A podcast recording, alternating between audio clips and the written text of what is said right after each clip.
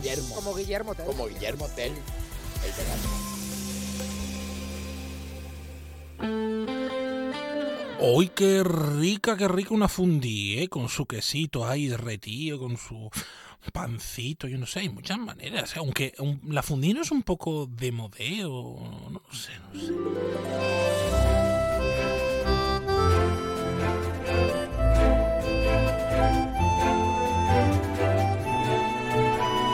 En Onda Cero, más de uno Bahía de Cádiz, con Jaime Álvarez.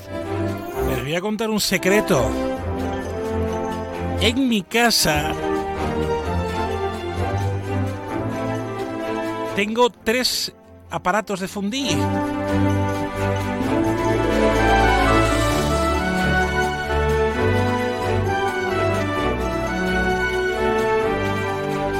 Les miento, ¿eh? Puedo llamar a mi madre en cualquier momento y que entre y lo corrobore. ¿Por qué hay tres aparatos de fundí en mi casa? No lo sé. Pero hay tres aparatos de fundí. 12 y 21, ¿cómo están?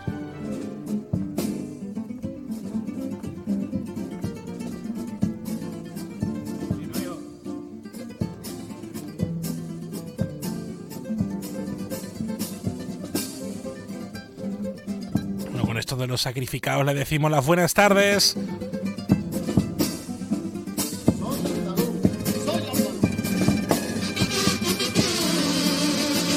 Y recordarles que esta noche hay también Carnaval de Cádiz, ¿eh? En Onda Cero, a las 8. Soy andaluz y desde el sur yo también clamo amnistía. Soy andaluz y desde el sur, al igual que el catalán. Quisiera que un gobierno nos librara de por vía de todas las sentencias que condenan nuestros días y entierran a nuestra comunidad absuelvan, ay, perdone, a estos pagos y eternos bufones que desde el norte suelen despreciar. Disculpen si algún día fuimos a luchar por nuestro pan, apedreando la acera. Cuando vimos que en Getafe se inauguraban industrias que cerraban en mi tierra. Asuela nuestra condena de listas de espera que van en aumento, con la pública muriendo. Mira mi cientos de millones la privada. Ay, perdónennos si por Marruecos y Gibraltar nuestros pesqueros se quedaron sin penar. O si mis campos ya no pueden ni regar por la falta de agua de otras bases que se le niegan provincias viven incomunicadas, si nuestros trenes nunca acaban de llegar, o si existen carreteras moribundas. Perdonen si no ponemos al hambre, por más que colapsen los centros que acogen el drama migrante. Perdonen si mis camareros se me han revelado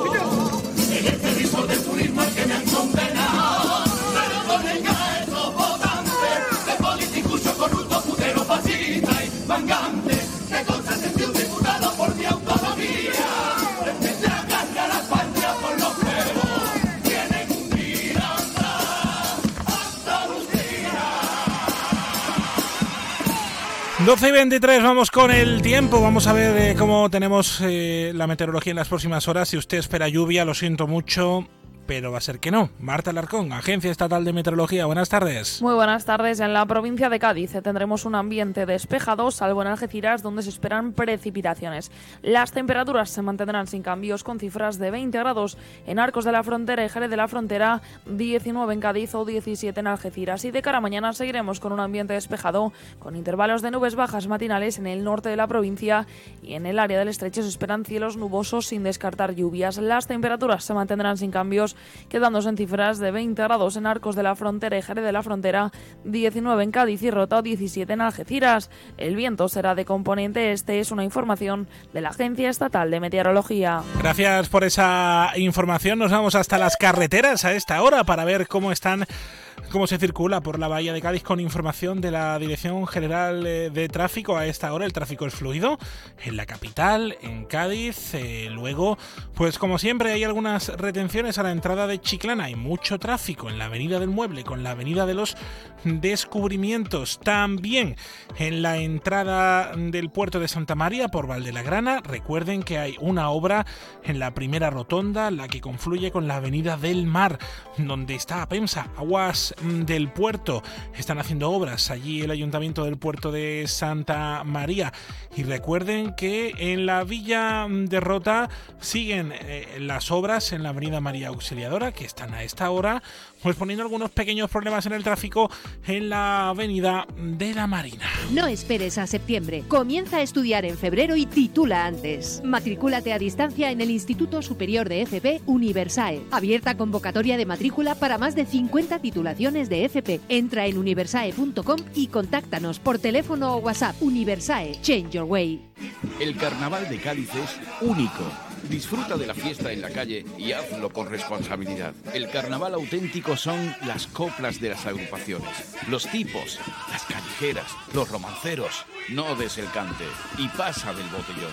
Delegación Municipal de Fiestas, Ayuntamiento de Cádiz.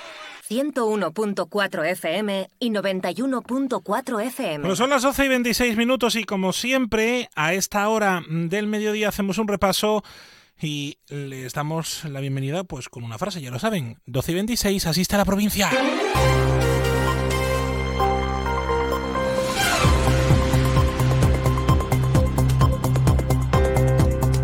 En Onda Cero, más de uno Bahía de Cádiz, con Jaime Álvarez. Y todo ello con un reto muy claro, de que eh, quien mantenga un consumo básico, medio, consumo medio, va a seguir pagando, ahora vamos a ver ejemplos concretos, va a seguir pagando básicamente lo mismo en su factura eh, del agua, en su factura bimensual del agua. Y sin embargo, quien consume eh, pues en los tramos más altos, pues sí tenga que pagar eh, más. Es el delegado de Desarrollo Sostenible del Ayuntamiento de San Fernando, Fernando López Gil, ayer iniciando en rueda de prensa uno de los proyectos más ambiciosos en materia de sequía de la ciudad. El ayuntamiento va a realizar una reestructuración de la ordenanza reguladora del agua con la que se va a penalizar económicamente a los grandes derrochadores con subidas en el precio de este servicio. Lo anunciaba ayer en rueda de prensa, como decimos, Fernando López y Gil en San Fernando, en Cádiz. Se habla también de agua en lo que respecta al ayuntamiento de Cádiz. Una, una propuesta que, por cierto, ahora también se está debatiendo en la Diputación Provincial de Cádiz. Eh, sonido en directo, pleno ordinario del mes de enero. Provincia de Cádiz también es cierto que el espíritu de este mecanismo de optimización para la sardina ibérica es más, no es más optimizar los recursos que tenemos a nivel nacional para que todos y cada uno de los pescadores puedan vivir de lo que saben hacer, que es pescar. Por tanto, en el día de hoy nosotros también trajimos una propuesta en el mes de octubre donde le hablábamos de instar al Ministerio del Partido Socialista a aumentar esa cuota del atún para estos barcos que tan necesitados están en nuestra provincia. Esto está ocurriendo a esta hora en el Pleno de la Diputación Provincial de Cádiz. Luego nos iremos hasta allí de nuevo, pero también les contamos que Comisiones Obreras ha presentado un informe sobre las listas de espera de la sanidad pública andaluza en la provincia de Cádiz. En lo que respecta a la provincia se quintuplica el número de pacientes fuera de plazo con esperas de 365 días, lo ha dicho Inmaculada Ortega, secretaria eh, general de comisiones obreras en la provincia de Cádiz. Y es lo que venimos a denunciar ¿no? esta, en esta intervención, es la demora excesiva en el acceso a las prestaciones sanitarias básicas, y repito, básicas, que son las que están garantizadas por ley y eso implica, lógicamente, que el ciudadano no disfrute plenamente del derecho a la salud que viene tipificado en toda la normativa recogida eh, para el sistema sanitario público, pero también en la propia Constitución española. Saludamos al portavoz de Adelante Izquierda Gaditana en el Ayuntamiento de Cádiz, David de la Cruz, que nos ha venido a ver. ¿Cómo está? Buenas tardes. Muy buenas tardes, Jaime. Siempre estoy bien aquí. Bueno, usted sabe que no ha pasado el UM, ¿no? Tú lo sabes, ¿no?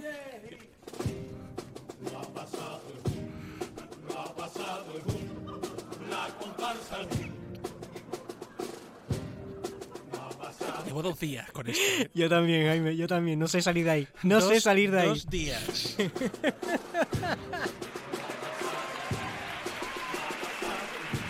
Esta no te la has visto venir, ¿eh? Es que me parece maravilloso, de verdad. Esta no te, no te la has visto venir, tú, yo no sé yo. Yo desde ¿Tú ayer, sabes? tú sabes que ayer empecé el programa con esto. No te- no- estaba obligado, estaba obligado a esto. Se lo digo porque le he visto a usted muy, muy, muy contento. Me acaba de sacar de la entrevista, Jaime. ya, cerramos aquí. No, no, te lo digo, te lo digo yo ya que sí, pero Ya bueno, está, hemos, ve- hemos venido a hablar de otras Ya, cosas. ya ¿eh? voy a estar constantemente con el hum. No, hemos, hemos venido, hemos venido a hablar de, de otras cosas con un pleno que se celebró hace unos días en el, en el Ayuntamiento de Cádiz, donde ayer, por cierto, hablábamos con la persona que designasteis, bueno, que invitasteis a hablar sobre, sobre la prohibición de los fuegos artificiales en la ciudad de Cádiz. Mm, El próximo reto que viene, se lo decíamos a, María José, son los carnavales, eh, que vamos a ver qué es lo que ocurre, pero hay un debate que sí que mm, eh, en lo que es eh, en la terna pública de Cádiz, pues está causando estupor y mm, no se sabe qué va a pasar. La tasa turística, el cambio de opinión del gobierno de Cádiz eh, al abstenerse a la propuesta vuestra de la implantación de la tasa turística, eh, que vosotros estimáis en cuántos millones se pueden recaudar con esa tasa turística. Pues en torno a 4 millones de euros para las arcas municipales. No son pocos. Que son, que vendrían muy bien a, a la infrafinanciación que sufren los ayuntamientos, ¿no? Que creo que es fundamental. Bueno, ¿usted, ¿usted cómo entiende esa abstención de- del gobierno de Cádiz a la propuesta? Para mí hay dos cosas fundamentales, ¿no? Eh, eh, respecto al PP y luego hablo respecto a la tasa. Respecto al PP yo tengo la sensación de que están constantemente andando en círculo para volver al mismo lugar que es el que nosotros y nosotras le estamos indicando, ¿no? Y yo creo que eso es porque no han reflexionado la ciudad. Se presentaron sin programa electoral, se presentaron sin pensar en la ciudad y ahora nos vemos que, que no saben qué quieren para Cádiz.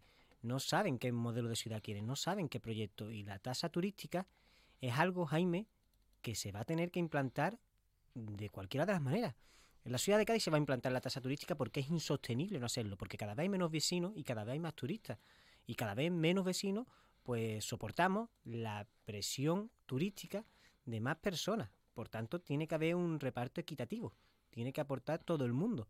Así que la tasa turística es algo que se va a implantar. Nadie deja de viajar por tener que pagar un euro, dos euros o tres euros la noche al lugar en el que en el que viaja, ¿no? Eso es una, una lógica aplastante, está demostrado. Bueno, lo que parece sí que la Junta va a autorizar, eh, podría llegar a autorizar, no a imponer que el lenguaje aquí en este caso juega mucho eh, a la favor a, a favor de, de los diferentes ayuntamientos a autorizar esta tasa turística porque entonces no se entendería esa abstención que saben que esto va a tener un recorrido Claro, incluso el propio viceconsejero, ¿no? Ya lo, lo avisó de que, de que se iba a tener que, que aceptar y se te iba a tener que implantar la, la tasa turística. que hay ¿no? municipio por ejemplo el del ayuntamiento de Málaga que también ha aprobado eh, instar a la Junta de Andalucía mm, a desarrollar precisamente un marco para esta implantación de, de una tasa turística propuesta creo que de con Málaga creo que es la, la formación que lo propuso Efectivamente, efectivamente. Si es que al final eh, o, o damos paso hacia un turismo sostenible y de convivencia, o el turismo se nos va a desbordar, se nos va a ir de las manos y, y va a ser un, un elemento invasivo, ¿no? Y esto es igual que con los apartamentos turísticos, Jaime, exactamente lo mismo. Eh, es que necesita una regulación, porque cuando no se regula, pues al final gana quien más, el más fuerte, gana quien más recursos tiene. Y quienes más recursos tienen no son los vecinos y las vecinas de Cádiz, sino las promotoras turísticas y, y las grandes empresas turísticas que vienen de afuera y bueno, y al final pues, pues se, se benefician a costa de los vecinos y las vecinas de una ciudad, ¿no? Por tanto, la tasa turística se va a implantar. La cuestión es cuándo. Hacerlo ahora, hacerlo en este momento en el que todavía se puede, bueno, puede repercutir positivamente el turismo en la ciudad, se puede sacar beneficio, puede hacerse de una manera sostenible, o hacerlo tarde, como nos acostumbra el Partido Popular en, en todas las materias de regulación. Claro, ¿no? cla- claro, lo que quiere la Junta, lo que parece que quiere la Junta es eh, que sean los ayuntamientos quienes pidan la autorización para implantar una tasa turística. Pues que se pida, que se solicite. Si es que es una, una cuestión lógica, si es que al final eh, los ayuntamientos es la primera puerta de entrada de la ciudad, no es la primera puerta, a la, que, la primera administración a la que llaman los vecinos y las vecinas, los colectivos vecinales, los colectivos sociales, el tejido social, pues entonces, claro, que sea ellos quienes decidan. Ya te digo yo que que, la ciudad lo demanda, la ciudad es algo que, que lo exige, la ciudad, bueno, eh, al final necesita un mantenimiento, necesita una vivienda accesible, necesita recursos y necesita más dotación pública. ¿no? Eso parece que es lo que va a iniciar el ayuntamiento, una ronda de consultas con el sector. Bueno, solamente con el sector eh, hotelero y eso a mí me llama la atención, me parece muy sectario lo que ha dicho el alcalde de Cádiz. Me parece muy sectario que la tasa turística dependa solamente del sector hotelero, ¿no? Debe de, depender de todos los sectores de la ciudad. Los colectivos vecinales tendrán que decir si quieren tasa turística, ¿no? Tendrán que decidir si quieren más recursos para que sus calles estén limpias, para que esté para que haya más mantenimiento, para que haya más vivienda pública. Hace una, una pregunta un poco de perorgullo, evidentemente sí que van a querer, ¿no? evidentemente, claro, pero es que es el tejido de la ciudad quien debe pronunciarse, no, no, la patronal. Cuando Bruno García habla de mimar el turismo, lo que dice al final es mimar a la patronal del turismo.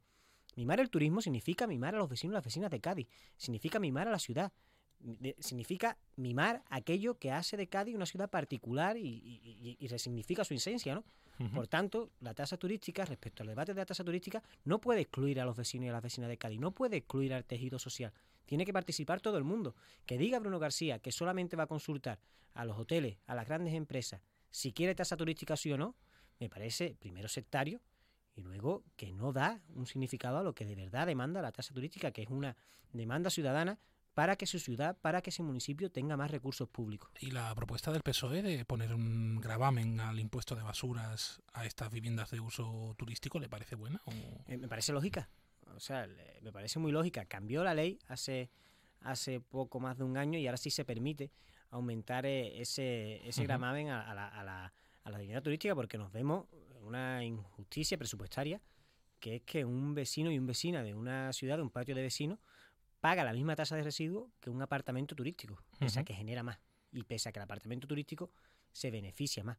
Por tanto, lo lógico es que quien más recursos naturales gasta, quien más hace uso de los residuos sólidos urbanos, quien más se beneficia del turismo y de la actividad eh, y, de, la actividad turística, pues aporte un poquito más a las arcas municipales. Nosotros creemos que, que, que hay que dar un paso más. Está bien que se, que se, que se aumente eh, esa tasa a las viviendas turísticas y a los apartamentos turísticos, pero además creemos que debe hacerse de manera progresiva. Eh, creemos que quien más gane, más debe aportar. No puede pagar lo mismo un hostal, hostal Limar, por ejemplo, que el Hotel Q, por ejemplo, ¿no? que gana mucho más y tiene mucho más, que gasta mucho más, eh, consume más recursos naturales, hace más uso de esos residuos sólidos urbanos y que además tiene mucho más beneficios. Por tanto, también creemos que debe ser de manera progresiva y que quien más gane, pues aporte un poquito más a las arcas municipales. Pues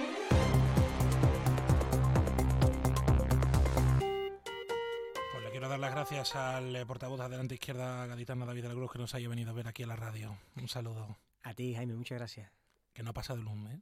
No pasa, ni pasará. no pasa, no pasa. más de uno, sintonía de la radio, estás en Onda Cero. En Onda Cero, más de uno Bahía de Cádiz, con Jaime Álvarez. En las Dunas Shopping estamos de rebajas. Con las ideas más originales en complementos y hogar.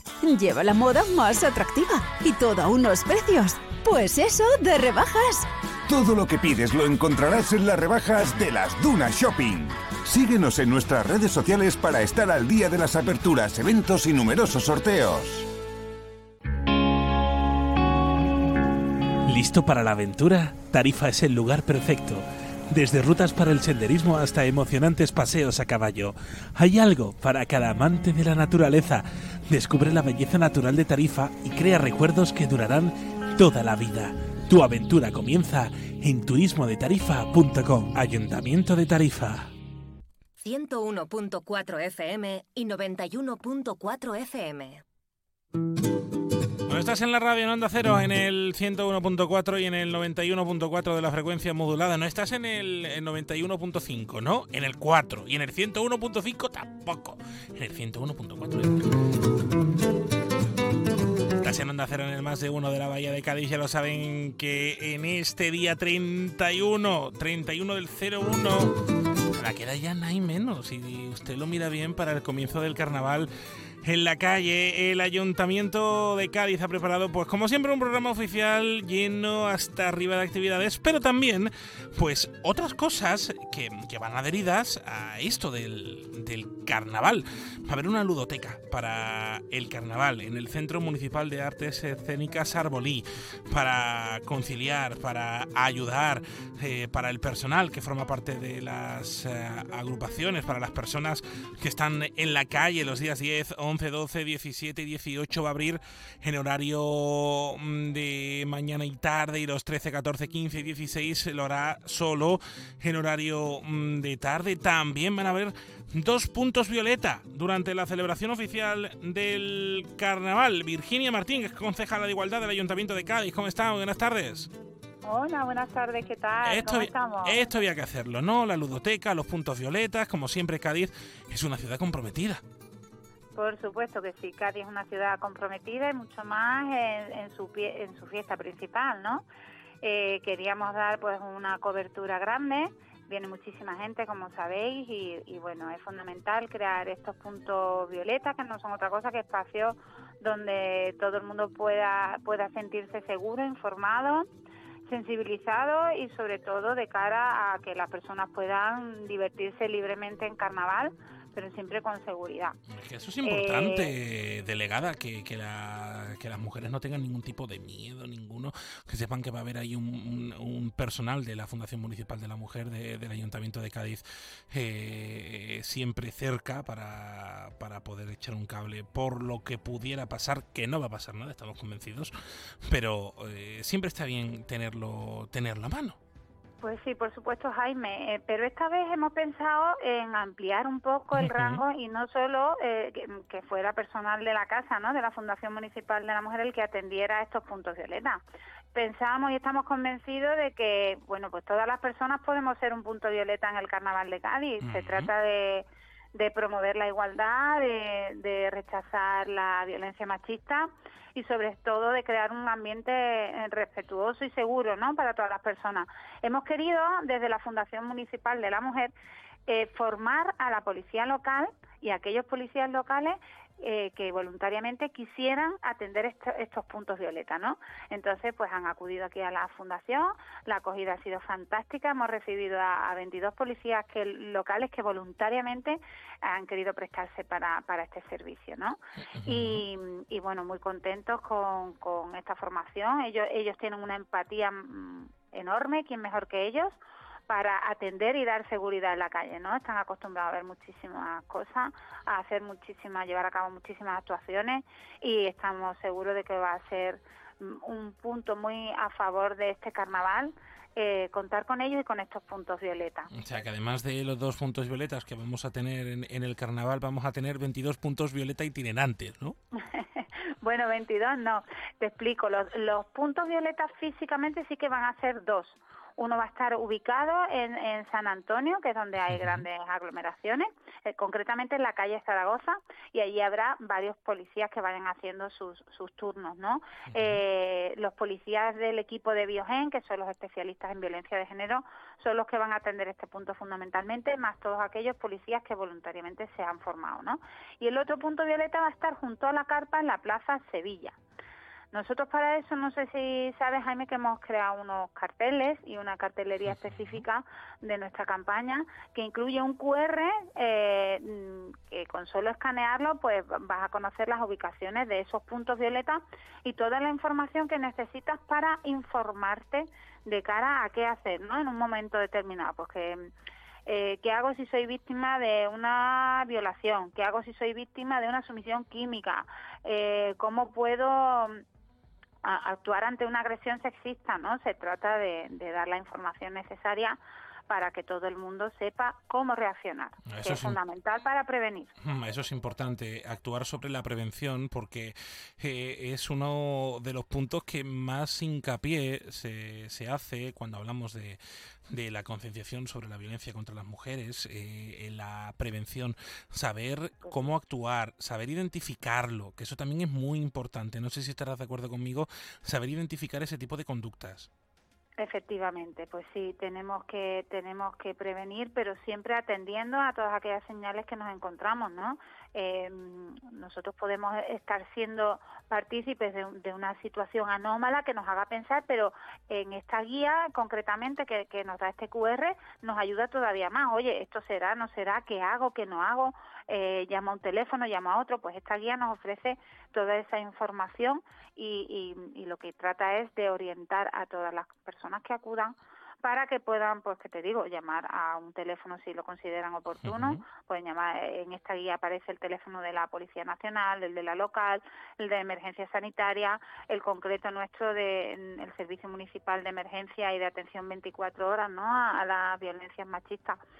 Eh, entonces, bueno, pues estamos muy contentos con, con esta guía que, que da este QR y que nos va a permitir a, a todos disfrutar de, de un carnaval seguro, seguro que libre de, de, violencia machista. Pues como es Cádiz, que es una ciudad segura, que es una ciudad comprometida contra las violencias sí. machistas y por supuesto el carnaval, este carnaval va a ser eh, un ejemplo de ello, pero el Ayuntamiento de Cádiz siempre está comprometido con, con esto y por eso se van a poner estos eh, puntos violeta y además también con esa formación destinada a los miembros de la policía local, pues pues han ganado 20 agentes. Eh... Pues Jaime, y no solo de la policía local. Uh -huh. Hemos tenido um, la oportunidad de también realizar una formación conjunta con Oreca y Cádiz Centro Comercial. ¿Para qué? Pues para que todos los establecimientos que quieran puedan convertirse en, en puntos uh -huh. violeta en espacios seguros, que no las personas tengan que acudir concretamente a, a Plaza San Antonio o a, a, la Plaza Sevilla, que tengan la posibilidad de, de, encontrar un espacio seguro en cada uno de estos locales, ¿no? Bien sea un restaurante, un hotel, eh, una farmacia, pues la verdad es que hemos hecho una formación fantástica, se han adherido muchísimos establecimientos, tanto de hostelería como genéricos del comercio, y bueno, pues les daremos un distintivo, pondrán una, un, pequeño logo cartel que les haga informar al resto de que ahí pueden sentirse seguros eh, y puede convertirse en un espacio o punto violeta. Cádiz es una ciudad segura y este carnaval, pues como siempre lo va a demostrar Virginia Martín, es la concejala de Igualdad del Ayuntamiento de Cádiz, a quien le agradezco como siempre que nos haya atendido en este tiempo de radio. Un abrazo. Un abrazo muy fuerte, Jaime. Muchísimas gracias y feliz carnaval. Feliz carnaval. Sintonía de la radio, estás en eh, Onda Cero en el 101.4 y en el 91.4, en la web y en la app, en las redes sociales, en todos lados, hasta detrás de la puerta, esa que está ahí al lado suya, ahí también que estamos.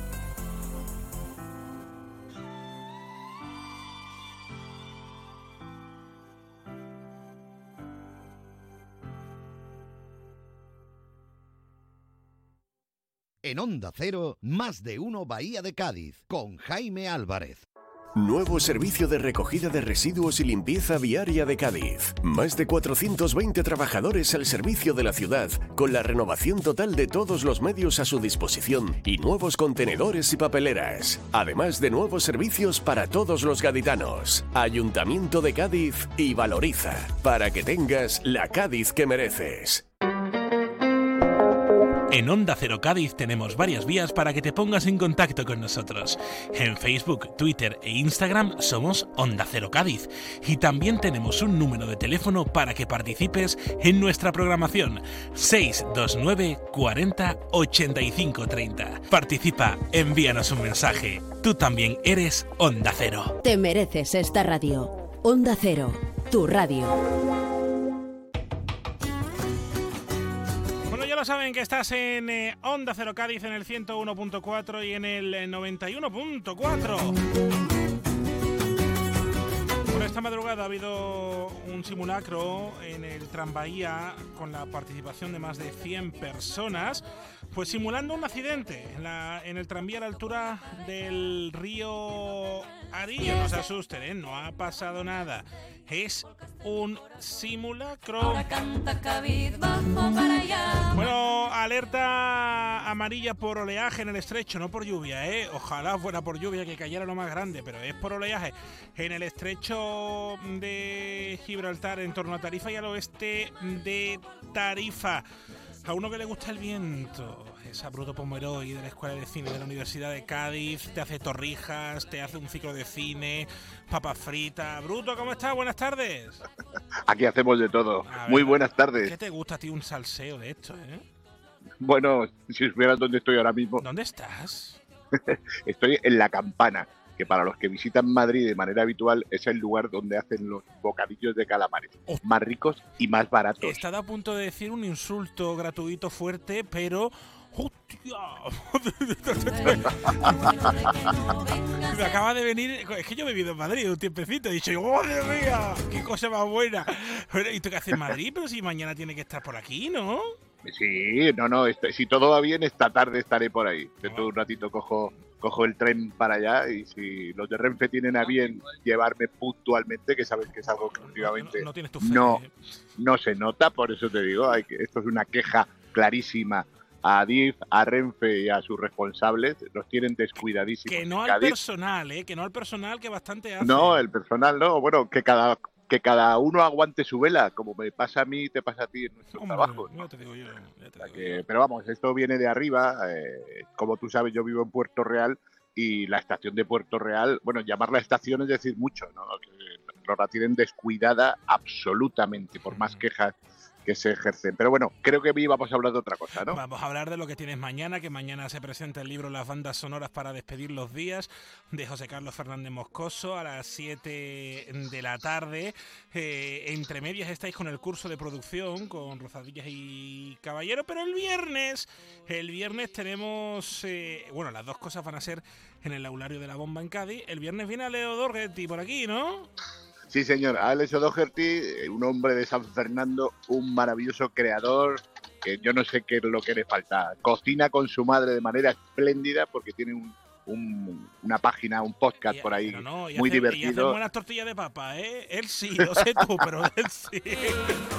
Ya te digo, pero es, es creador, es, es guionista, es un excelente actor eh, y nos da juego a todos. Yo solo recordar, siempre lo recuerdo, en plena pandemia, digamos, él seguía en, los teatros de toda España moviéndose y animando y sacando todo ese todo ese rescoldo de amargura que teníamos toda la población y se movía que hay veces que tenía 15, 20 personas en el teatro, todos con sus mascarillas, él también, pero alegraba en aquellos tiempos. A partir de ahí ya le quiero un poquito más, ¿sabes? La verdad que sí, la verdad que sí. Bueno, va a estar este, este día viernes haciendo qué? ¿Haciendo tortilla papa o algo más? Algo de lo de Bueno, del lo que le apetezca, como siempre hacemos con los grandes profesionales en, el- en la escuela de cine de la UCA, ¿no?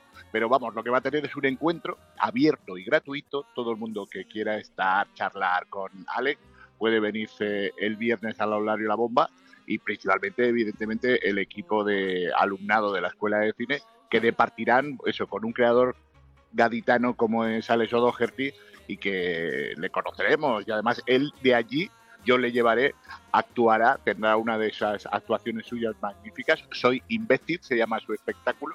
Actuará en el, en el Teatro de Puerto Real, en el teatro principal de Puerto Eso Real. te iba a decir, aquí lo de Pero eso ya no imbécil- tiene nada que ver conmigo, lo- simplemente que Lo de imbécil no es un insulto, ¿no? Imbécil es promoción en este caso, ¿no? Bueno, habrá que verlo. Él, él, él lo ha titulado, no es un insulto hacia él. Eh, su espectáculo se llama así, Soy imbécil. A él le gusta provocar, ¿sabes? Es una provocación Yo más. creo que es parte también de lo que es el arte, ¿no? Eh, Y lo que es el cine y lo que es el audiovisual. Provocar, darle vidilla, ¿no? A esto. Eso, por supuesto, digamos, quitarnos ese- esa pelusilla que hay veces que tenemos, la molicie, el aburrimiento, iria, y, y Alex O'Doherty de los que lo sabe hacer muy bien. La verdad, la verdad que sí. Bueno, esto, como decimos, eh, el primero eh, será mañana a las 7 de la tarde para hablar de las bandas sonoras con José Carlos Fernández y el viernes, ¿a qué hora lo de Alex O'Doherty? A las 5, de 5 a 7, porque luego a, la- a las 7 salimos quitando para, para que él tenga tiempo para prepararse para la actuación de Puerto Real.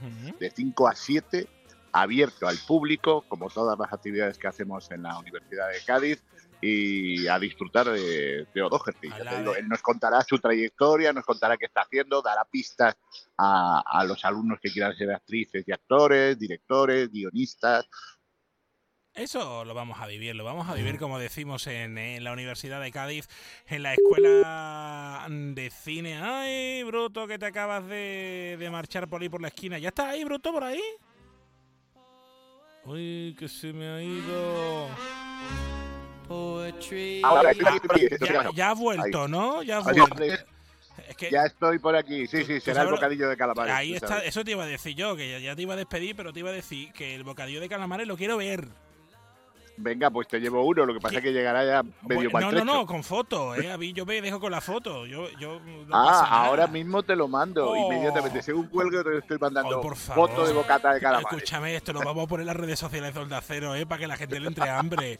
Eh, no colgamos todos los días vale, las vale. cosas. Hoy también esto, hoy también. Bruto, claro. un abrazo. Un abrazo fuerte hasta ahora.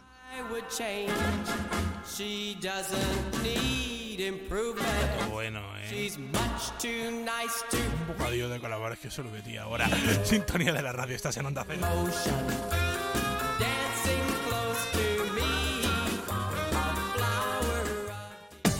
Carnaval. Ven a celebrarlo con nosotros a lo grande. En la segunda planta del Corte Inglés de Cádiz encontrarás todo lo que necesitas para sorprender. Disfraces, complementos, maquillaje. Celebra nuestra fiesta más internacional como nunca. Viva el carnaval y celébralo con el Corte Inglés. Anunciante, a tu publicidad le puede ocurrir esto.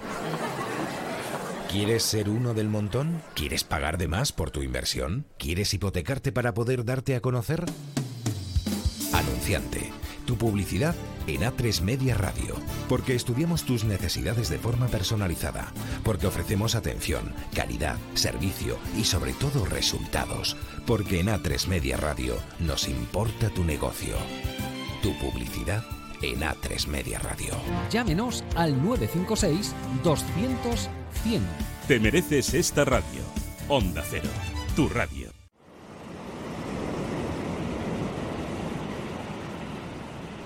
Sé que me equivoqué contigo, puede que no encontré la forma, quizás tal vez no me explicaron cómo funcionaban tus normas. Me equivoqué por entregarme y por quererte más que a mí. En Onda Cero, más de uno Bahía de Cádiz, con Jaime Álvarez. Así, la guitarra y voz, que nada te distraiga, para que entiendan mi mensaje, para que escuchen mi canción. Esto es lo nuevo de Antoñito Molina. Se llama No le digas más a nadie. Y aunque me tiemble la voz, y no le digas más a nadie, que yo fui bueno para ti, que a los buenos siempre nos pasa, y esta vez me toca a mí. No le digas más a nadie que lo nuestro se acabó, que en el intento nos quedamos y que todo se rompió por rutina, por desgaste. Lo nuestro no se acabó, lo nuestro tú lo mataste. En un ratito vamos a hablar de las actividades del Centro Andaluz de las Letras en Cádiz eh, esta tarde. A las 7 el escritor Luis García Gil y el músico Javier Ruibal se sientan para hablar pues de lo que ellos mejor saben, de música, de literatura, de amistad, de todo lo bonito que tenemos en esta tierra. Desmaquillé todo mi miedo, tú por tu lado, yo por el mío, y ojalá que tengas suerte. Yo la lección ya la aprendí, quererme más, quererme. Lo tenemos pleno en la Diputación Provincial de Cádiz, a esta hora en directo. Comentaba antes, es que la presidenta ha, ha preguntado que si usted quiere que se traten los eh, asuntos no dispositivos, que es dar cuenta de los decretos, los ruegos y las preguntas, y luego usted ya presenta, eh, Vale. trata el punto de, Exactamente. de su Le doy renuncia. cuenta. Ok. Vale, pues, Perfecto. Vamos, si quieres lo puedo hacer ya mismo y lo incluye en ese punto, ya que te doy en el uso de la palabra.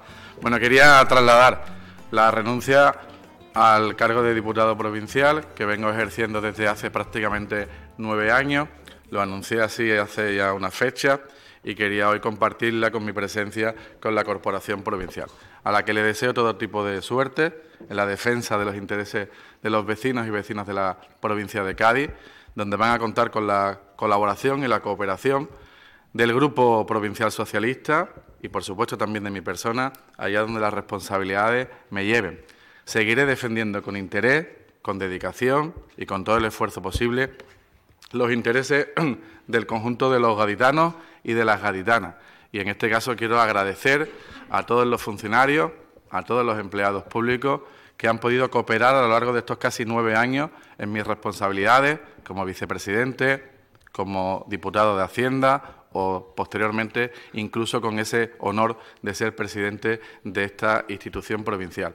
A todos ellos mi recuerdo, a todos ellos mi gratitud, a todos los agentes sociales y económicos y municipios con los que he tenido oportunidad. Cosas del directo, conectábamos con el pleno de la Diputación Provincial de Cádiz y estaba presentando su renuncia el, eh, portavoz del PSOE en la Diputación, Juan Carlos Ruiz Boix. Se lo contaba Carmen Paul hace unos días, hoy se está haciendo efectivo ahora mismo. Noticias y luego seguimos, no se vayan. Onda Cero. Es la una de la tarde, mediodía en Canarias.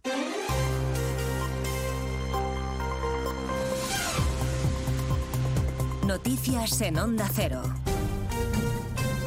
Buenas tardes, avanzamos algunos de los asuntos de los que vamos a hablar con detalle a partir de las 12 Noticias Mediodía con la incógnita no resuelta de si el gobierno va a seguir cediendo a las exigencias de Junts que amenaza con dejar caer a Sánchez si no amplía el paraguas de la amnistía y no garantiza al 100% la impunidad de Puigdemont y de todos los demás. Tras el bofetón parlamentario que ayer le dieron al gobierno los siete diputados de Junts, hoy el número dos de la formación independentista, Jordi Turull, avisa de que no habrá legislatura si Sánchez no pasa por el aro. Nosotros debemos ser los últimos a ser amnistiados, pero lo que no haremos es encontrar una solución para unos y que los otros queden como que no va para ellos. No podemos mirar a los ojos de toda esa gente que están imputados con unos relatos absolutamente delirantes y decirles, mira, la cosa va así. Mira, no. Les contaremos a partir de las dos cómo respira hoy el gobierno después de este revés parlamentario del grupo que sostiene a Sánchez en la Moncloa, ahora que se enfrenta al dilema de darle a Junts lo que pide o asumir que su legislatura está en peligro. El primer secretario del PSC, Salvador Illa, confía en que Puigdemont recapacite y corrija su equivocación. Se lo contaba hoy en más de uno a Carlos Alsina. Pues quizás que están equivocados ellos y no el resto, ¿no? Porque todos... Eh, el resto de portavoces ayer subrayaron que es imprescindible y necesario que esta ley tenga solidez jurídica y que un elemento eh, de solidez jurídica era pues, rechazar las enmiendas transaccionadas que los presentaron. La mayoría de la población, de la ciudadanía de Cataluña, lo que quiere es que miremos hacia adelante. Con este escenario de fondo, en un par de horas en Bruselas, el comisario Reinders recibe al ministro Bolaños y al vicesecretario del PP, Esteban González Pons, para mediar en el bloqueo del Consejo General del Poder Judicial. Precisamente esa cita de hoy es lo que, según Feijo, ha marcado el parón en las sesiones de momento. Ante la reunión con Reinders de esta mañana, no podían ir con un proyecto como Junts planteaba. Tienen un mes para seguir negociándolo. Por tanto, ayer no se paró la ley de amnistía Ayer se aprobó el dictamen de la ley de amnistía y todavía queda un mes para aceptar más enmiendas. A partir de las dos hablaremos de inmigración y del compromiso del Gobierno con Canarias para que sea una ley la que obligue a las comunidades autónomas a acoger a los menores migrantes no acompañados de las islas. Y les contaremos también si ya se conoce qué país va a liderar la misión europea en el Mar Rojo en la que España no va a participar, un asunto que están discutiendo esta mañana en la capital comunitaria los ministros de Defensa de los 27. Hasta Bruselas se van a desplazar mañana las organizaciones agrarias españolas que se van a sumar a la gran tractorada que ha convocado el sector. El campo reclama que se exijan las mismas condiciones a los productos de terceros países como Marruecos, Patricia Gijón. Los agricultores españoles se unen a las protestas europeas. COAG participará mañana en Bruselas en esa gran tractorada convocada por la Coordinadora Europea Vía Campesina. Reclaman cambios en la regulación regional del sector, soluciones ante la escalada de precios en el campo y medidas a la importación de productos agrarios de terceros países. El ministro de Agricultura español, Luis Planas, se reunirá el próximo viernes con las principales organizaciones agrarias en España, Sajaco Agiupa, para intentar frenar las protestas planteadas para la semana que viene en nuestro país. Retos y oportunidades que plantea la inteligencia artificial. Empresas privadas y organismos públicos abordan este debate en un foro de La Razón que se celebra esta mañana en la sede del diario. Allí hay una unidad móvil de Onda Cero con Óscar Flores y Jessica de Jesús. La inteligencia artificial no va a destruir empleos, sino aplazar conocimientos, va a aportar herramientas para ser más productivos y es una oportunidad para ampliar la competitividad. Estas son algunas de las ideas que han dejado desde el optimismo las empresas en este foro de la razón que ha inaugurado su director Francisco Marguenda. La verdad es que la inteligencia artificial, como decía, ha llegado, es un instrumento útil, hemos de saber utilizarlo. Yo no tengo esa visión, pues lo del ludismo, ¿no? que todo el mundo conoce, es muy habitual, ¿no? que miedo las máquinas. Al final, la tecnología lo que nos hace es eh, modificar la vida. Según un estudio de la revista Ethic, la mitad de los españoles ya trabaja en un puesto relacionado con el uso de tecnologías de inteligencia artificial o automatización. Y en Ávila, la policía ha detenido a una cuidadora de una residencia de mayores que estafó 15.000 euros a dos sacerdotes que residían en el centro. Y no es la primera vez que la detienen por hechos similares. Redacción en Ávila, Elena Rodríguez. Ya el año pasado fue detenida por estafar 11.500 euros a la persona que cuidaba en su domicilio. En esta ocasión, los hechos han tenido lugar en una residencia de la provincia donde habitan sacerdotes sacerdotes jubilados o enfermos. De hecho, las víctimas han sido dos sacerdotes de avanzada edad, a los que estafó 12.000 y 3.000 euros respectivamente. La arrestada, que ya ha sido puesta a disposición judicial, se apropió de sus pertenencias y de sus tarjetas de crédito, con las que realizó compras en diferentes establecimientos. Fueron los familiares de las víctimas los que denunciaron la situación. Pues de todo ello hablamos en 55 minutos cuando resumamos la actualidad de esta mañana de miércoles 31 de enero. Elena Gijón, a las 2, Noticias Mediodía.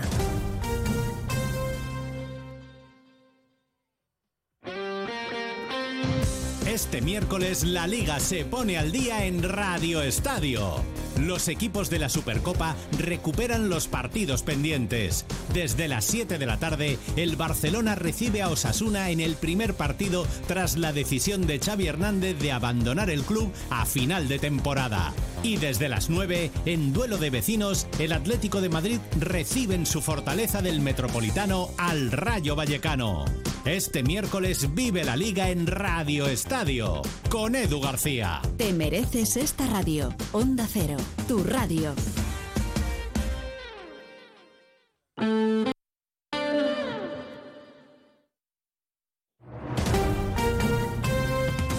Andalucía, Onda Cero.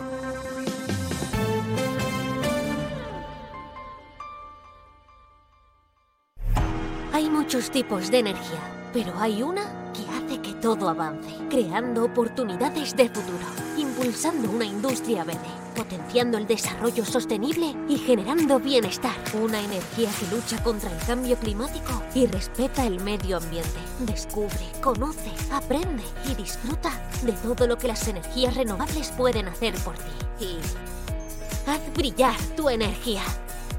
Junta de Andalucía. Sobre todo, Onda Cero Andalucía. En Onda Cero, Noticias de Andalucía. Jaime Castilla. Buenas tardes, hacemos a esta un repaso de la actualidad de Andalucía de este miércoles 31 de enero, día en el que el ministro de Agricultura ha convocado una reunión para este viernes con representantes de las principales asociaciones agrarias y ganaderas de toda España. Intenta con esto Luis Planas desactivar las protestas convocadas por el sector cuyo calendario van a decidir mañana. Las denuncias se centran fundamentalmente en el exceso de normativas medioambientales europeas, la competencia de terceros países y los altos costes de producción, entre otras. La sequía es también uno de los problemas más graves a los que se enfrentan. Es el tema central que el presidente de la Junta, Juanma Moreno, lleva en su agenda en Bruselas, donde cumple hoy su segundo día de viaje oficial aunque hoy precisamente va a defender el Pacto Verde Europeo que critican duramente los agricultores y ganaderos en su intervención en el Pleno del Comité de las Regiones. Movilizaciones anuncian también en Andalucía a partir de mañana los sindicatos UGT y comisiones obreras, en este caso para protestar por la demora en la concesión de prestaciones de dependencia de la Junta y la falta de plazas en residencias públicas de mayores. En Málaga, el juez ha enviado a prisión provisional a los dos jóvenes de nacionalidad marroquí detenidos este fin de semana por el intento de violación de una mujer en la capital. Onda Cero Málaga, José Manuel Velasco. A los dos arrestados se les atribuye la comisión de un delito de agresión sexual en grado de tentativa. Los hechos ocurrieron en la madrugada del pasado domingo cuando la joven fue abordada y retenida por los dos jóvenes que iban encapuchados. La intervención de un conductor de VTC que pasaba por la zona fue determinante para la liberación de la muchacha y la detención de los presuntos agresores. Seguimos ahora con el repaso de la actualidad de cada provincia y lo hacemos por Almería. En Almería, pendientes de los agricultores, porque mañana tienen previsto llevar a cabo una concentración con cientos de tractores ante las puertas del Parlamento Europeo. Una gran tractorada en la que van a reclamar las mismas condiciones para las importaciones de terceros países. En Cádiz, agentes de la Policía Nacional han detenido en Algeciras a cuatro miembros de un clan familiar como presuntos autores de los delitos de tráfico de drogas y pertenencia a organización criminal al supuestamente dedicarse a la... En 2014, un proceso donde intervino la Guardia Civil. En Córdoba, la base logística del Ejército de Tierra se convierte en centro de atención en las jornadas sobre los desafíos en la industria de defensa en Córdoba, en las que está presente el ministro de Industria, Jordi Erau. El ministro ha vinculado las necesidades de defensa con la reindustrialización de España y todas las aportaciones que surgirán de la base logística. En Granada, la zona de bajas emisiones de la capital empezará a funcionar el 1 de abril de 2025. La alcaldesa Marifran Carazo ha explicado que la ciudad quedará restringida al tráfico para vehículos matriculados fuera de la capital con 20 años de antigüedad. Confían en que se pueda así mejorar la calidad del aire en una de las capitales más contaminadas del país. En Huelva, el portavoz del equipo de gobierno, Felipe Arias, ha querido salir al paso de la especulación de Izquierda Unida sobre el supuesto pago con dinero público a una bruja para ahuyentar malos espíritus del consistorio. Asegura que eso es ridículo y que es rotundamente falso y que la única magia negra que se vio en el ayuntamiento fue en la cabalgata de Reyes con la de Harry Potter. En Jaén destacamos que la Policía Autonómica ha hallado en una propiedad privada piezas de valor arqueológico en Torre Blasco Pedro, dos basas de piedra de arenisca romana, un dintel de granito y un fuste de columna de caliza marmoria. Los restos han sido depositados en el Museo Arqueológico de Castulo en Linares a la espera de su valoración por parte de expertos de cultura de la Junta de Andalucía. Y en Sevilla, el Pleno del Ayuntamiento celebrado hoy ha aprobado la subida de las tasas del agua, un incremento que va a ser de entre el 15 y el 18% durante los próximos dos años. También ha aprobado multar a los participantes de despedidas de soltero que vayan por la calle en ropa interior o con complementos sexuales. Más noticias de Andalucía a las 2 menos 10 aquí en Onda Cero. Onda Cero. Noticias de Andalucía.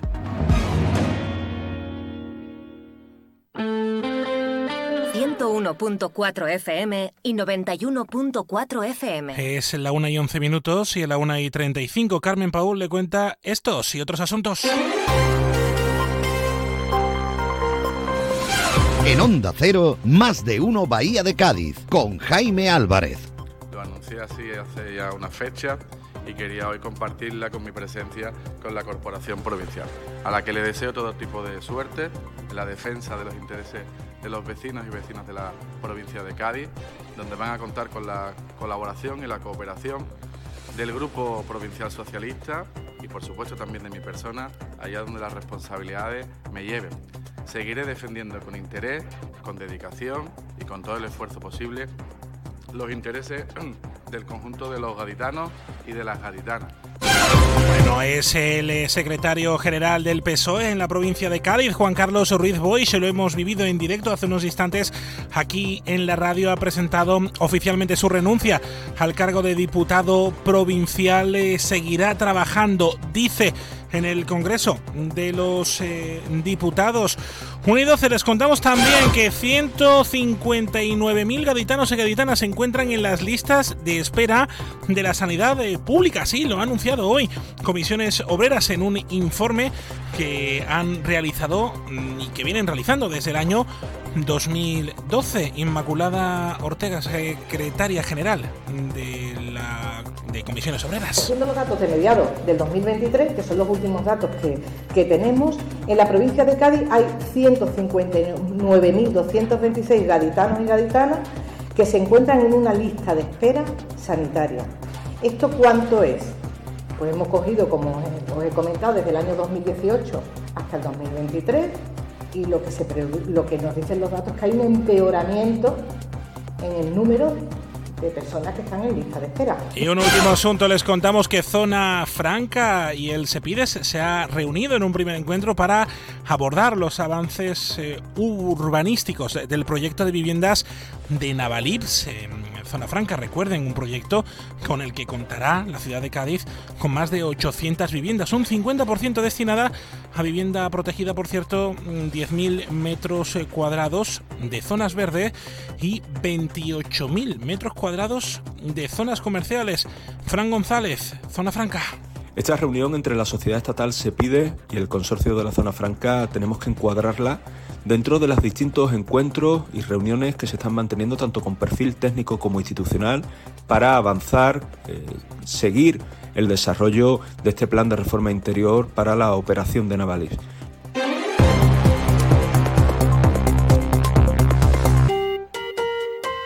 A la 1 y 35, Carmen Paul le cuenta todo en las noticias aquí en la radio, en Onda Cero en el 101.4 y en el 91.4 de la frecuencia modulada, por supuesto.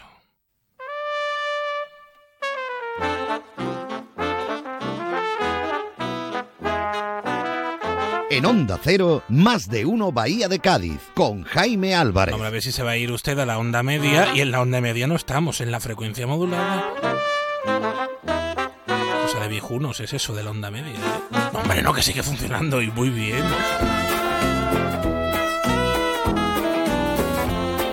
Esta tarde en Cádiz pasan más cosas que carnavales, aunque parezca mentira.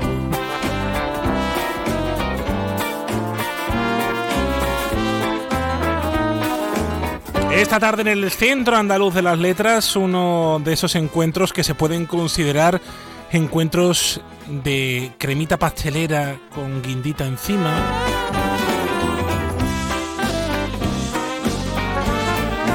Encuentro de merengue de limón, se podría decir también. O encuentro caviar también. Saben ustedes que el Centro Andaluz de las Letras, gestionado por la Consejería de Turismo, Cultura y Deporte de la Junta de Andalucía, organiza una serie de encuentros que se llama Conversaciones en el Centro. El de hoy, 19 horas en la Biblioteca Pública Provincial.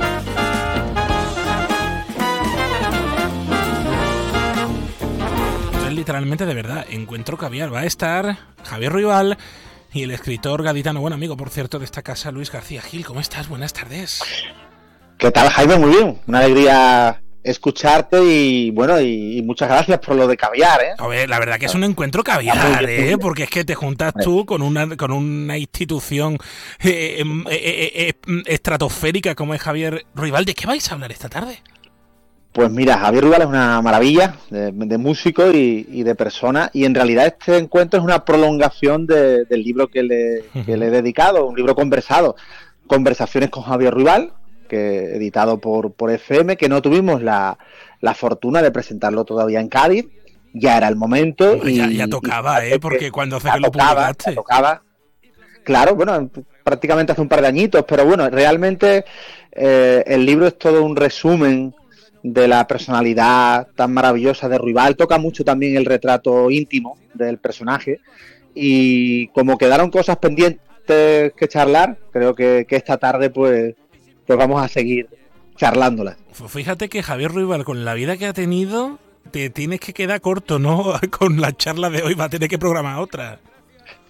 Hombre, es un personaje inagotable, es un artista que además, para mí lo más importante de Javier es su, su independencia creativa, su personalidad, al margen de la industria, porque la industria musical es muy dura y él ha hecho siempre lo que le ha dado la gana. Eso le ha convertido en un artista único con una voz propia y, cuya biografía pues creo que todo el mundo que se adentra en su mundo cae rendido a sus pies porque es un artista ya no diría yo vamos a quitar eso de la etiqueta de inmensas minorías sino que a Javier Rugal lo sigue una mayoría de gente que, como tú has dicho antes, que le gusta mucho el, el, buen caviar. Hombre, la verdad que sí. Y este, por cierto, no es tu primer libro sobre Javier Ruibal, porque eh, por cierto, el de conversaciones con Javier Ruibal fue 2022 cuando salió. Pero es que hubo uno antes, en 2012. Hubo uno que se llamó Javier Ruibal más al sur de la quimera y nos quedaron ganas de, repetir. Y creo que este libro resume mucho mejor que el primero a, Javier Ruibal porque permite esa, ese, el arte de la conversación. Al final todo fluye mejor cuando se conversa.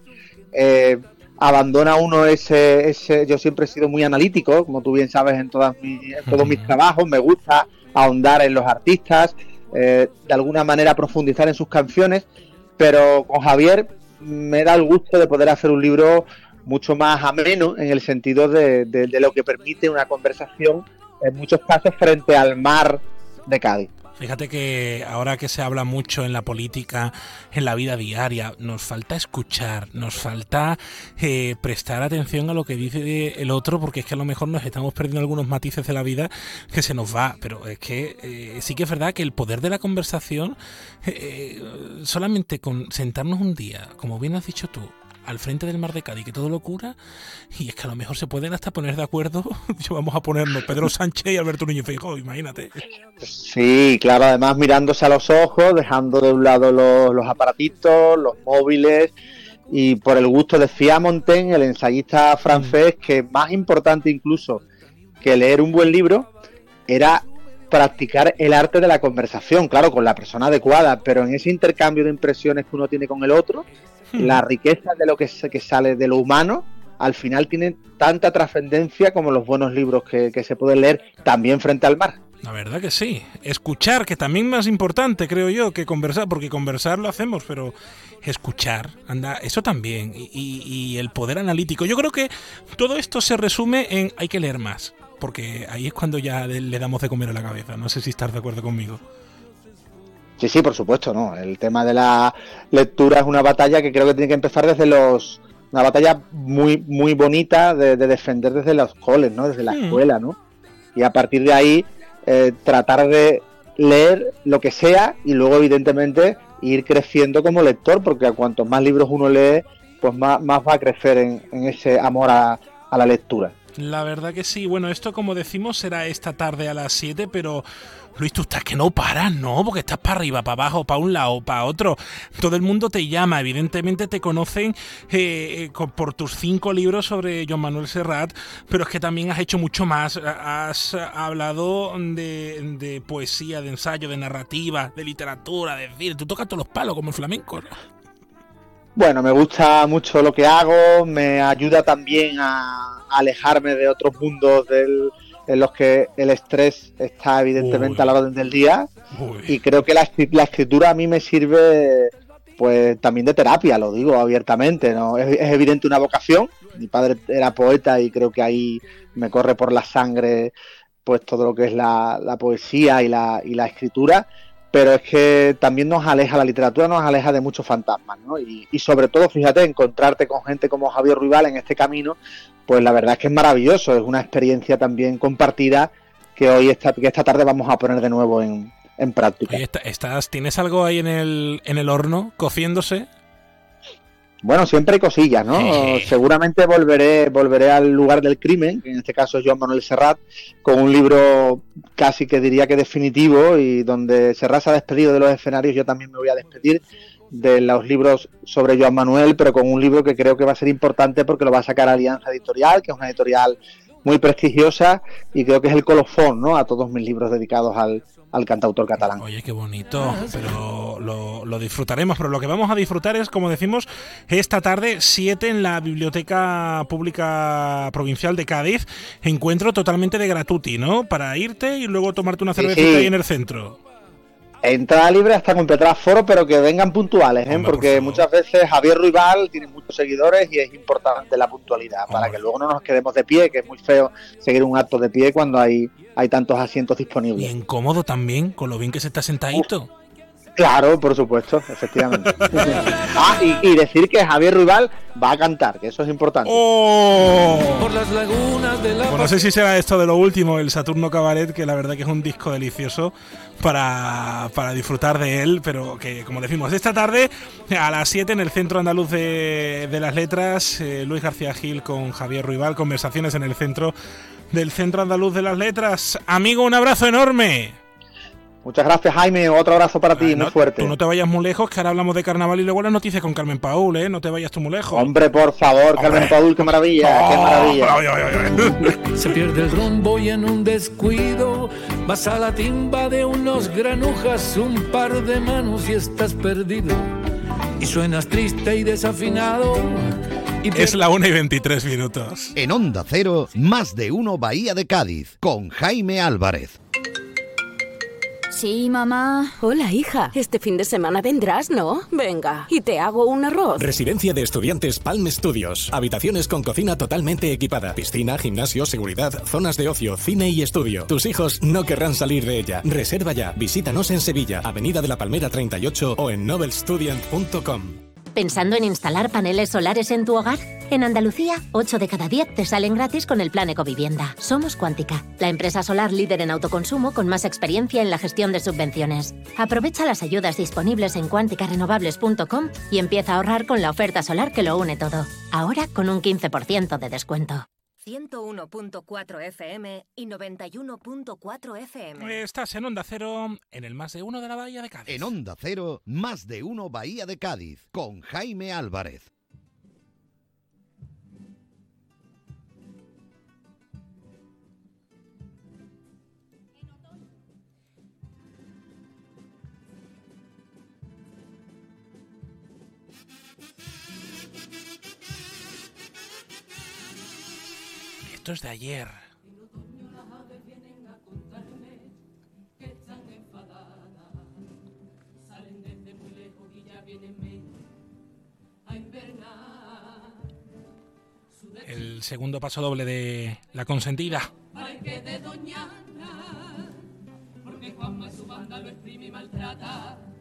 sin parar. Si un día se asomara por esta ventana, le diría algo. Salga del palacio, habla a sus paisanos, vea cómo está el campo. Métase en faena, su tierra lo espera como agua de mayo. Parece aquel muñeco, dice Tomás Moreno, y que no vaya andando. Bueno, esta noche también hay carnaval, ya lo saben, a las 8 en Onda Cero Cádiz, en todas las redes sociales, aplicaciones, Facebook, Instagram, detrás de tu ventana también, estamos ahí. Estamos en la recta final de los cuartos eh, de final. Hay una persona que este año está un poquito más relajada, pero también que le gusta carnaval. El año pasado fue la encargada de la organización del concurso oficial de agrupaciones del Carnaval de Cádiz, la delegada por aquel entonces, en la anterior legislatura de fiestas del Ayuntamiento de Cádiz, Lola Cazalilla, que le hemos rescatado un ratito por la mañana para hablar un poquito con ella. ¿Cómo está? Buenas tardes. Buenas tardes, Jaime, ¿qué tal? Este año un poquito más relajada. Está yo disfrutándolo, ¿no? Pues sí, disfrutándolo desde otro sitio, ¿no? Yo creo que, que estos años, pues muchas veces la responsabilidad o el ritmo frenético eh, te hacía perderte incluso de ese disfrute de las coplas, ¿no? Tan, tan importante. Entonces, pues acercándome de otra manera, ¿no? Aunque Claro. bueno, pendiente todavía. ¿eh? Claro, no, el, el carnaval al fin y al cabo eh, tiene muchísimos sellos, eh, pero poca gente sabe el trabajo de organización que hay detrás. Eh, es que organizar el mastodonte que es el concurso oficial de agrupaciones del carnaval y luego el carnaval en la calle tiene lo suyo. ¿eh? Eso es tremendo. Eh, realmente es un continuo eh, atender ¿no? diferentes fuegos que van surgiendo. Además, el, el carnaval, tanto el de la calle como el concurso, eh, es, una, es una pasión ¿no? y es algo identitario de la ciudad. Entonces, cualquier mínima cosa que ocurra, que se modifique, que aparezca, pues tiene una llegada a, a los vecinos y vecinas de Cádiz tremendo, ¿no? Y de, y de fuera de nuestra ciudad. Entonces es cierto, ¿no? Que ese pulso es muy complicado. A lo mejor tú haces políticas muy transgresoras en otras áreas y tienen menos repercusión de manera inmediata, mueves una coma de unas bases de concurso o modificas algo de la programación de la calle y no se habla de otra cosa en la ciudad, ¿no? Eso es la, la maravilla que tiene y, y, bueno, pues hay que atenderlo con toda esa atención, ¿no? Bueno, cogiendo el modelo del año pasado y el de este, se parecen un poquito. Que está bien, ¿eh? Mm. Que, que- que se parezca, que, que se mantenga por lo menos las grandes... Toma salvo lo de que empiece a las 8, que eso está muy bien, gracias. Eso hay que decirlo ya. Sí, bueno, empieza a las 8 este año. Nosotros el año anterior, a- al último año, también empezaba a las 8. El año Eso pasado es. se puso 8 y media precisamente por petición de, de los grupos, ¿no? Que vinieron a los foros por probar por los horarios laborales. Pero bueno, en ese eso es, siempre es ensayo-error, ¿no? Con la hora de comienzo. Con respecto a- al modelo de carnaval, bueno, pues yo me congratulo y me alegro de que el equipo de gobierno haya respetado prácticamente un carnaval y un concurso calcados, ¿no?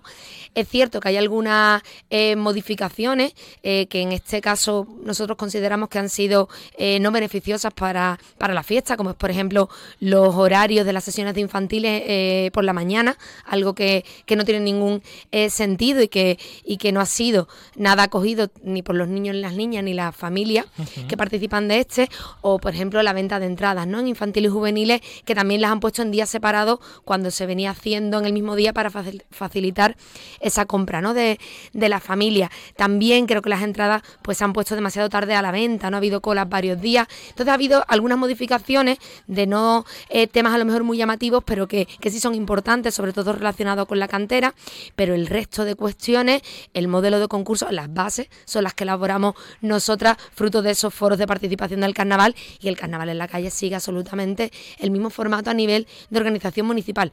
Es curioso, sorprende también porque el Partido Popular durante todos estos años, estando en la oposición, criticaba duramente nuestro modelo de carnaval y ahora llevan nueve meses gobernando y han reproducido prácticamente el carnaval por completo parece ser que no estaba tan mal. ¿no? Bueno, eh, eso es lo que vamos a ver este año, que lo estamos viendo terminar ya, que ya, pues, además, un carnaval que ha comenzado, pues, creo recordar, eh, si no me viene mal a la cabeza, comenzó con la polémica de si había o no paridad en el jurado, que les obligó al ayuntamiento a dar marcha atrás, a reformularlo, por creo que fueron dos colectivos, ¿no? Los que, los que protestaron, Mujer y Carnaval y Comparsista en 1960, pero, pero bueno, eh, es que eso pasa eh, año tras año tras año, este tipo de cosas. Claro, el problema es que siga ocurriendo algo tan básico eh, como eh, que se respete el principio de paridad en un órgano oficial, ¿no? de un ente público del cual es responsable el, propio ayuntamiento y el equipo de gobierno. Eso no tendría que ocurrir, es una cosa, como digo, que tendríamos que tener absolutamente integrada ¿no? y tendrían que velar por ello.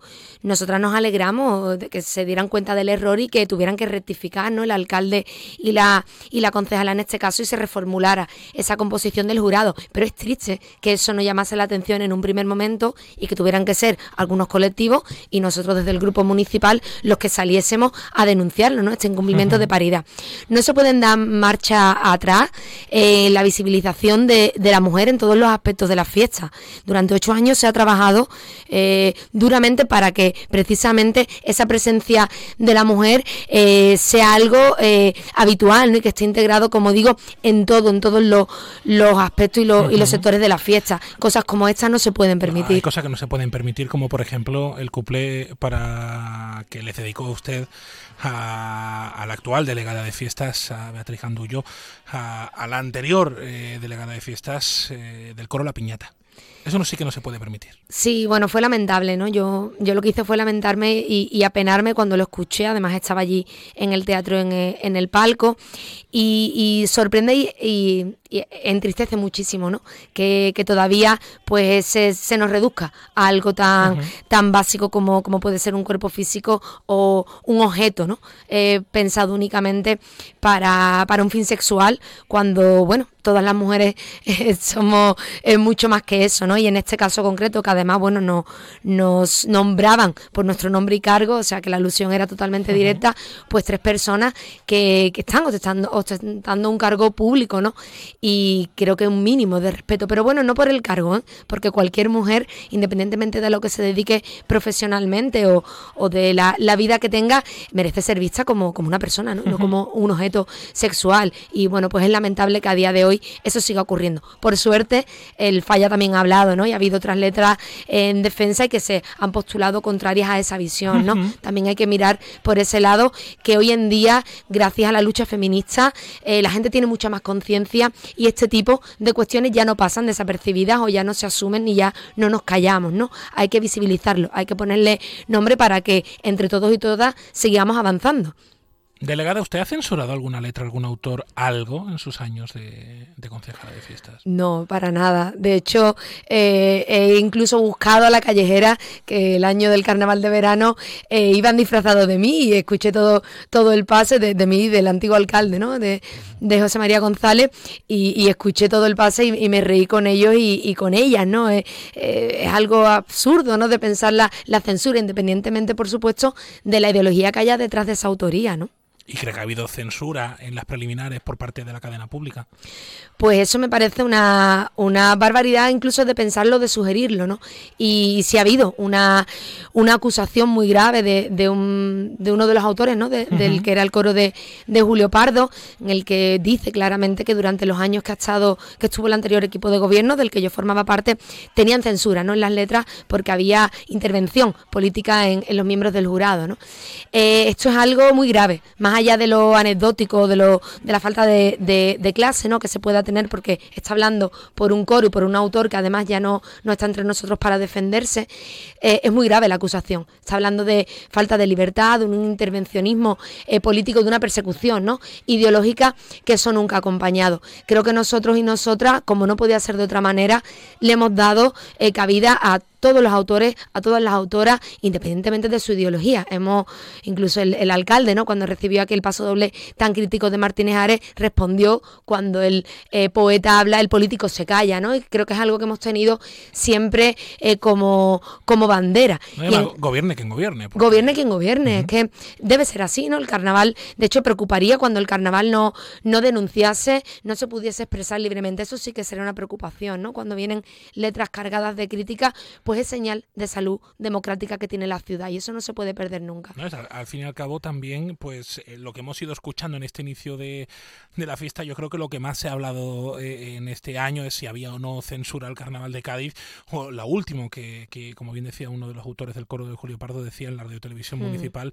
que es que había censura por parte del anterior equipo de gobierno.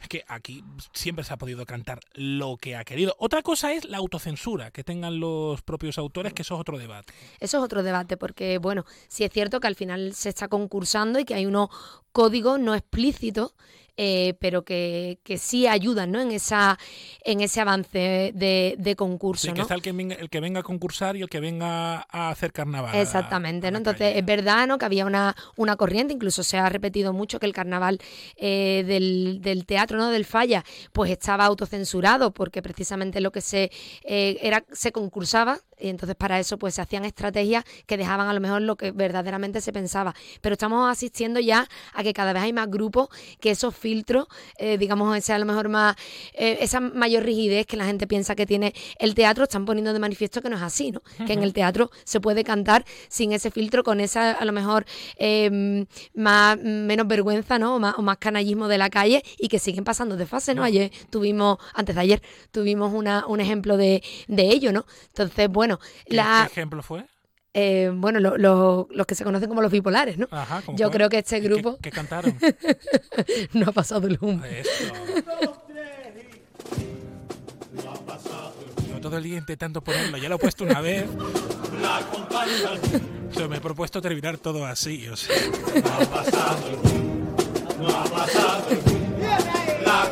Ya podemos despedirnos, ¿no? Maravilloso, sí. Bueno, es que no, no lo sé, no sé hasta qué punto crees que lo has superado, pero, pero lo, lo recuerdas y ya te llevas todo el día No, con ma- ellos. Mañana vienen.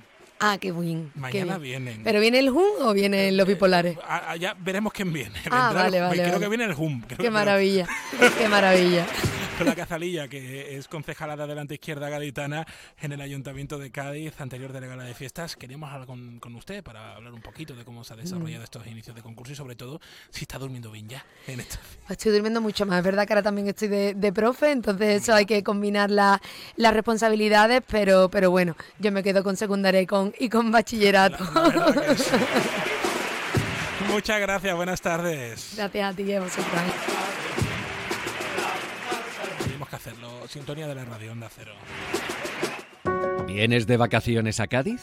Recorre este pequeño paraíso y descansa en nuestras viviendas turísticas. En Cádiz Time nos encargamos de que tu estancia sea inolvidable, adaptándonos a tus necesidades. Tu alojamiento perfecto lo tenemos en Cádiz Time. Reserva ahora en cadiztime.es o llamando al 856 561 233. Es tiempo de Cádiz.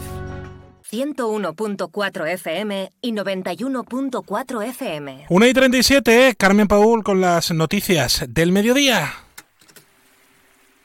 Y por fin me siento libre. Así que no se vayan, ¿eh? que esto sigue. Buenas tardes. Hace tiempo que voló, se fue del barrio, le perdí la pista. Y ahora solo se ve ella cuando sube una foto en su Insta. Su carita de inocente me ha roto el corazón más de.